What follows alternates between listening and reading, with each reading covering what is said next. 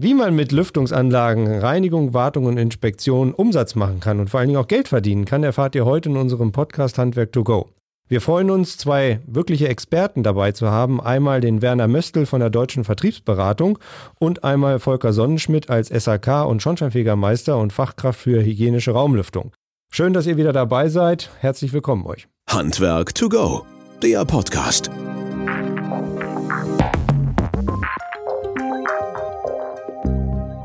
Volker, ähm, du machst das jetzt schon etwas länger mit der Reinigung von Lüftungsanlagen. Sag mal ganz kurz, wie lange und ist sich das denn überhaupt gelohnt bis jetzt für dich? Also wir machen das seit gut zehn Jahren, zu Zeiten, als noch keiner über Lüftungsreinigung geredet hat. Da, so lange machen wir das schon. Wir sind dazu gekommen wie die Jungfrau zum Kind, weil ein Kunde mit Problemen an uns herantrat. Das direkt in einem riesengroßen Objekt. Das haben wir dann wacker in Angriff genommen und siehe da, wir haben festgestellt, wir können das, weil wir als Schornsteinfeger, wenn ich das so sagen darf, die Reinigung von senkrechten Schächten liegt uns im Blut. Das haben wir gelernt. Und ob in dem Schacht nur ein Ruß drin ist oder einfach ganz viel Dreck von Abluft. Ja, das ist uns dann herzlich egal, wir kriegen ihn raus. Mhm. Äh, man muss ein bisschen andere Geräte haben, ja, aber die Reinigung äh, ist äh, mit Erfolg gekrönt. Du siehst direkt, was du getan hast und natürlich, um deine Frage zu beantworten, ja, es lohnt sich. Mhm. Ja. Jetzt hast du schon einige Sachen zusammengebracht halt letztlich. Also du kommst aus dem Schornsteinfegerhandwerk damals. Du hast dann gesagt, du hast einen großen Auftrag gehabt und eine große Nachfrage in dem Bereich und ja, es lohnt sich.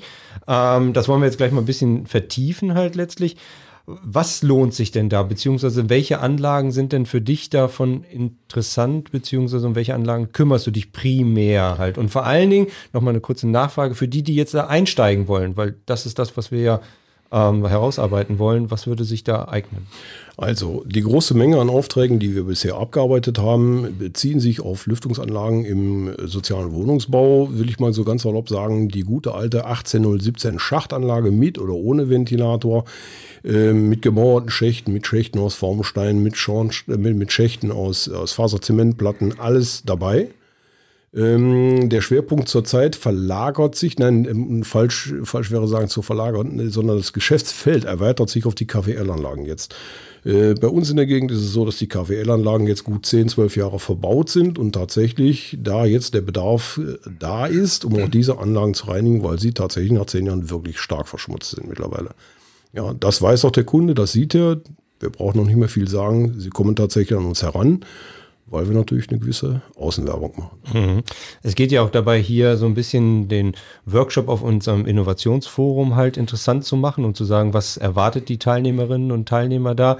Und äh, du hattest das jetzt gesagt, sozialer Wohnungsbau oder größere äh, Wohnungen, die dort angesprochen werden, wo auch Aufträge oder Angebote geschrieben werden können. Ich würde einmal ganz gerne zum Werner übergehen, halt letztlich. Vielleicht kannst du gerne. mit zwei, drei Worten, Werner, mal kurz sagen, was du für, ein, für einen Hintergrund hast, warum du jetzt ähm, da entsprechend auch helfen kannst. Ja, ich bin seit vielen Jahren Vertriebstrainer und in dem Zusammenhang arbeite ich auch für die Firma Wöhler. Und ähm, ich habe in meinem Kundenkreis auch immer wieder Handwerker und fand es jetzt auch wieder sehr interessant zu hören, dass das Vorurteil, dass Handwerker keine Affinität zu Vertrieb und Verkauf haben, so nicht stimmt. Was wir jetzt gehört haben, da kam eine Chance auf dich zu und du hast sie aktiv genutzt, aber dann hast du mehr draus gemacht. Und was ich dann im letzten Satz auch noch gehört habe, war, ja, wir machen mittlerweile ja auch Werbung in dieser Richtung, um mehr von diesem schönen Geschäft abzugreifen. Mhm. Und genau dieses Thema, wie bekomme ich einerseits durch Akquisition Kunden, die von selber zu mir kommen, und wie bekomme ich durch aktive Akquisition, indem ich auf potenziell interessante Kunden zugehe, noch mehr Geschäft? Das wäre genau mein Thema, das wäre genau mein Beitrag beim Innovationstag. Mhm. Kannst du vielleicht nochmal ein Beispiel herausgreifen, wie du meinst, wie man da weiter vorgehen kann oder wie man tiefer daran gehen kann? Ja, du hast jetzt zum Beispiel gerade äh, erwähnt, äh, dass möglicherweise Wohnungsbaugesellschaften interessante Kunden sein könnten. Und jetzt könnte man darauf warten, dass die einen zufälligerweise entdecken oder man könnte es ihnen leichter machen, entdeckt zu werden. Oder man geht noch einen Schritt weiter. Man geht von selber auf die Wohnungsanlagen. Quatsch. Man geht von selbst auf die Wohnungsbaugesellschaften zu. Auf die Anlagen musst du dann auch zugehen. Also das ist jetzt nicht so Fall. verkehrt. Das, das ist schon alles okay. Definitiv. Man geht aktiv auf die Wohnungsbaugesellschaften zu, um sich dort vorzustellen und um aktiv mit denen ins Geschäft zu kommen. Mhm. Diese Hürde ist für viele, die es nicht gewohnt sind, aktiv zu verkaufen, noch ein Tick größer, Aber da gibt es wunderbare Konzepte und Hilfestellungen, dass es immer leichter und leichter wird und man da auf einfache Art und Weise zu einem sehr interessanten Zusatzgeschäft kommen kann. Mhm. Und das willst du dann auch natürlich vertiefen am 8. 9. Mai auf dem Innovationsforum in Kassel, wenn ich die richtig verstanden habe. Definitiv, das ist genau die, der Plan. ähm, Volker, du, das sehen ja unsere Zuhörerinnen und Zuhörer nicht, du nickst die ganze Zeit halt letztlich, weil dann muss das wohl stimmen, was er sagt halt. Kannst du dem äh, Das- folgen das halt, beziehungsweise das kann ich so unterstreichen? nur unterschreiben. Wir hatten also auch den ersten großen Auftrag, von dem ich vorhin sprach, Mhm. der ist an uns herangetragen worden, äh, weil die Wohnungsbaubetreiber dort oder der, der, der Wohnungsbauvermieter dort, der ein ganz großer, ähm, äh, dann einfach hilflos war und gesagt hat, könnt ihr uns da helfen? Wir kennen keinen, wir haben lange gesucht, wir haben keinen gefunden, der die Lüftungsanlage nach 1817 mit Ventilatoren, also diese Teil 3 Geschichte hier überhaupt mal, mal nachgucken kann und wir haben irre Probleme damit. Äh, so ist er an uns auch angekommen. Mittlerweile ist es auch so, wir gehen, genau wie Werner sagt, äh, aktiv auf die äh, äh, Betreiber dieser Wohnungen zu und sagen, hör mal, also wenn du mal Probleme hast, um das mal ganz salopp zu sagen, wenn du Probleme mit Lüftungsanlagen hast, wir Schornsteinfeger, wir wissen, wie man so senkrechte Dinger sauber kriegt. Waagerechte kriegen wir auch hin. Ja, und dann sagt er, Mensch, du, da habe ich ein Problem, das bist du genau der Mann, der gerade kommt, das habe ich mittlerweile mehrfach erlebt. Und das spricht sich langsam rum. Unsere Außenwerbung, die wir noch treiben dazu, tut ihr übrigens dazu. Also ich erzähle immer gerne die Geschichte, dass äh, wenn du die Telefonnummer auf dem Auto stehen hast, passiert dir dann Folgendes und da steht drauf, wir reinigen Lüftungsanlagen, äh, dass du einen Anruf auf das Handy bekommst, du gehst dran während der Fahrt, Freisprecheinrichtung vorausgesetzt natürlich. ja, und sagt, hören Sie mal, ich fahre hinter einem Ihrer Autos her, Sie glauben es nicht, da steht drauf, Sie reinigen Lüftungsanlagen. Ich suche schon seit Jahren jemanden, der das macht. Auch sowas ist schon passiert. Das heißt, man muss es tatsächlich nach außen, da hast du vollkommen recht, nach außen kommunizieren. Wir machen das, ja, und wir wissen, was wir da tun. Wir können damit umgehen und wir kriegen das auch hin. Mhm. Eine kurze Nachfrage dazu, weil du sagtest, ähm, in welchem Bereich du tätig bist. Wir hatten ja vorher in dem Vorgespräch darüber gesprochen, dass wir hauptsächlich uns ein bisschen über KWL-Anlagen unterhalten wollen und versuchen wollen, auf diesen Wohnungssektor und Wohnungsbau uns zu konzentrieren. Ähm, du bist da ja fast jeden Tag oder jede Woche unterwegs in dem Bereich. Erzähl mal ganz kurz aus der Praxis heraus. Auf was muss sich so einer einstellen, der jetzt in dieses Thema rein möchte halt? Also er braucht zum einen Equipment. Er sollte mh, gerne an einem Seminar bei euch mal teilgenommen haben, um ein bisschen Handling kennengelernt zu haben. Auch über ein paar Fallstricke von schon Praktikern, die äh, die ersten Sporen sich verdient haben, sage ich mal, und auch bittere Erfahrungen haben sammeln müssen, ähm, dass man daraus lernen kann. Klug ist der, der aus der Erfahrung anderer lernen kann. Das kann ich nur unterstreichen und also das immer sagen, Mensch, mach das einfach mal.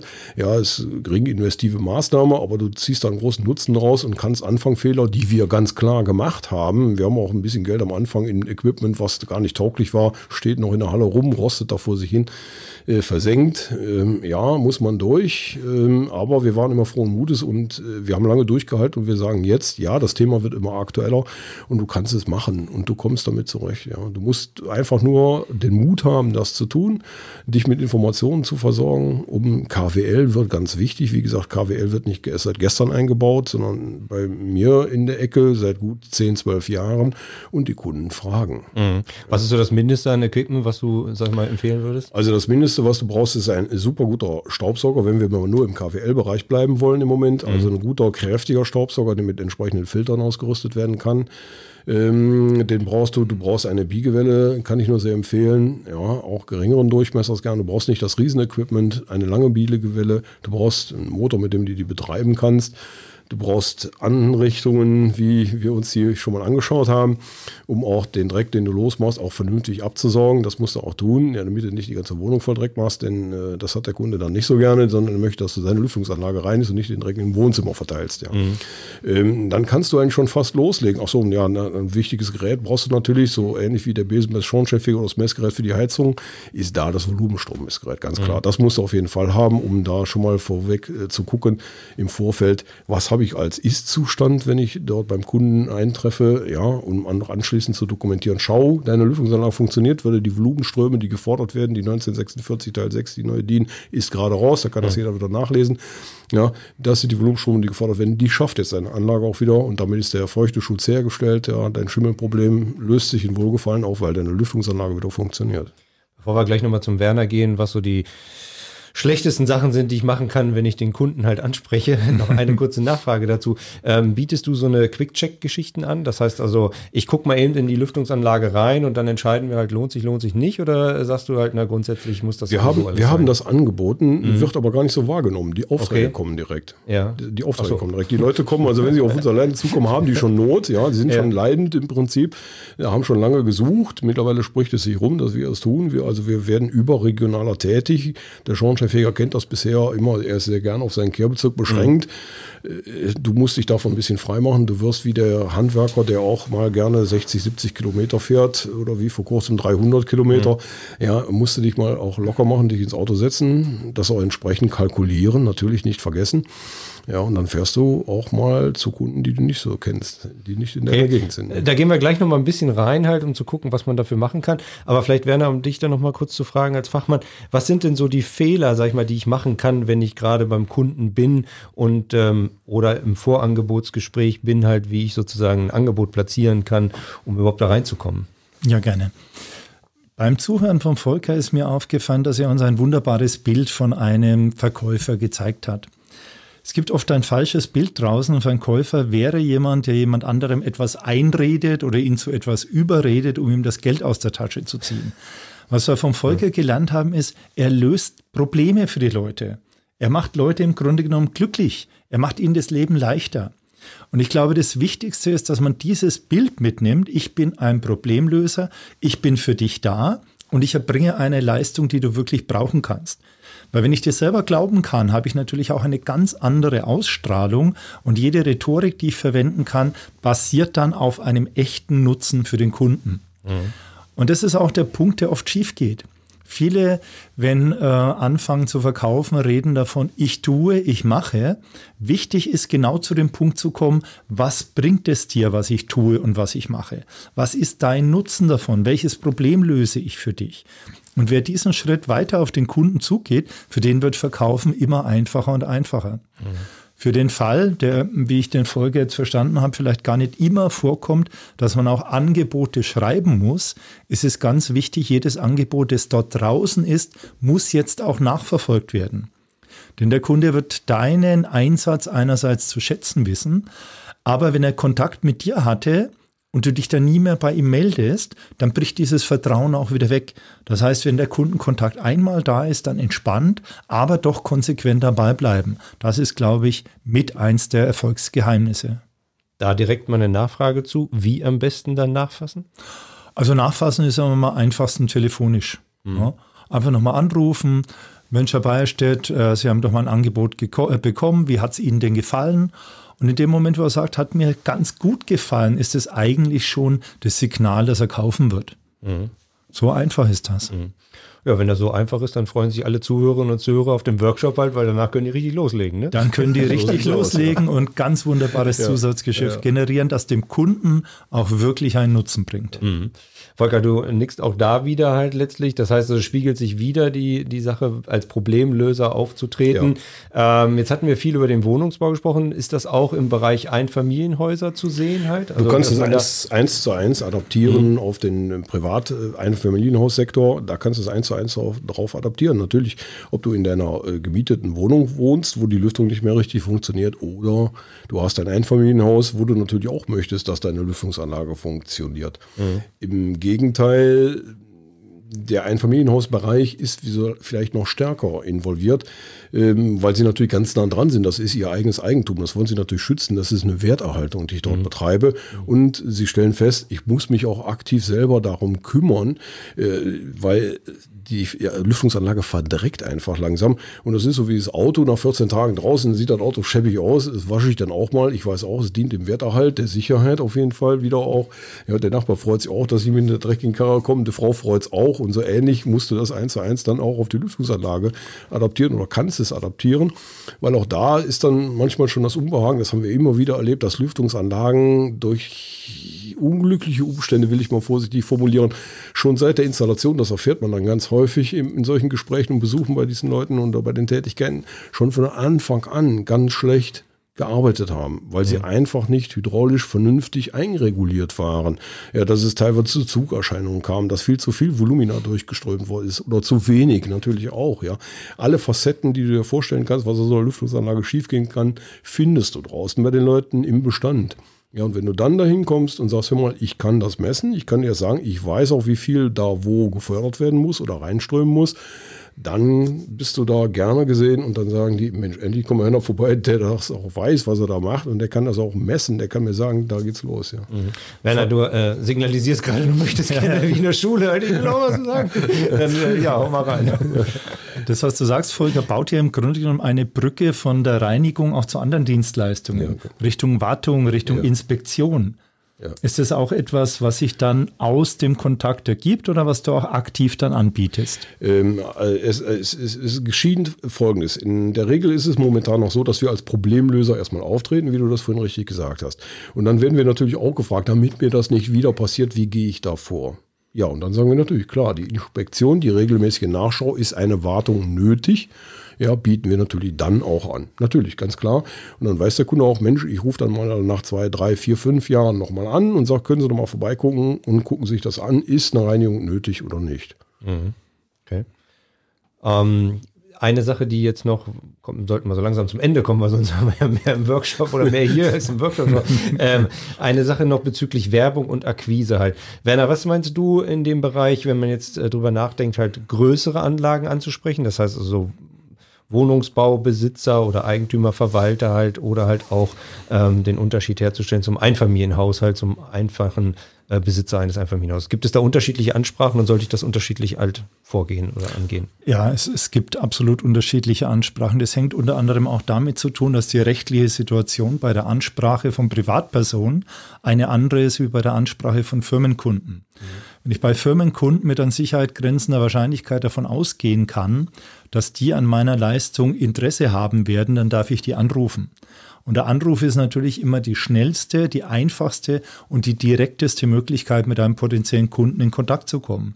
Deswegen wäre es wirklich der Weg Nummer eins, um mit diesen, ich nenne es jetzt mal, Geschäftskunden in Kontakt zu kommen. Mhm. Das kann man dann natürlich noch garnieren durch Netzwerkarbeit. Man kann auch mal ein Mailing machen, was auch immer.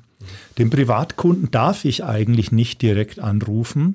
Einfach durch die Flut von Anrufen, die es eine Zeit lang gab, ja, hat der Gesetzgeber da einen Riegel vorgeschoben. Das heißt, hier muss ich eher auf den indirekten Weg gehen.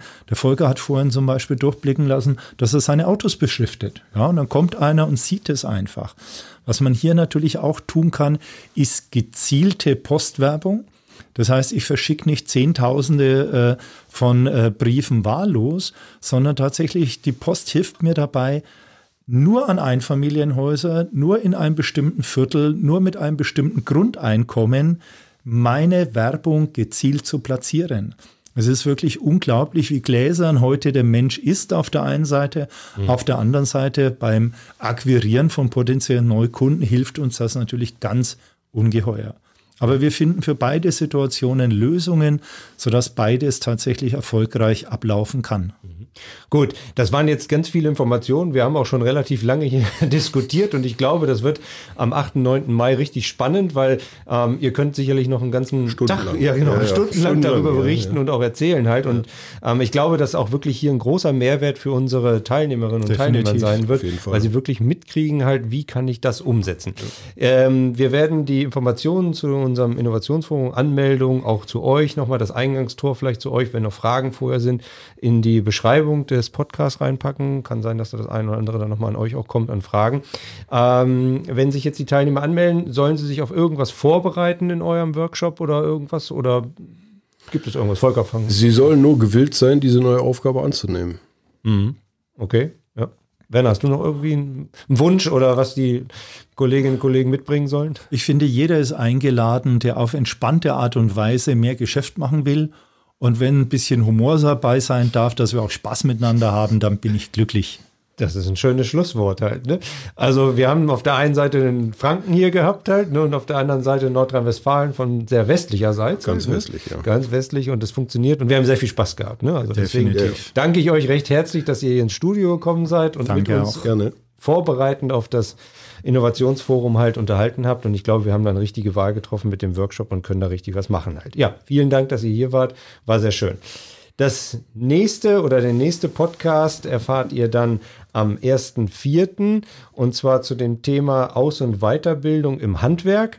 Also was kann vielleicht auch ein Handwerk dazu beitragen, halt, dass es Auszubildende gewinnt und wie kann man halt über den Tellerrand hinaus gucken, indem es vielleicht an der einen oder anderen Stelle Kampagnen geben kann, um halt auch hier junge Leute nicht ins Studium zu holen, sondern in die Ausbildung zu holen. Das erwartet euch dann am 1. April. Bis dahin, vielen Dank fürs Zuhören. Bis bald. Ciao.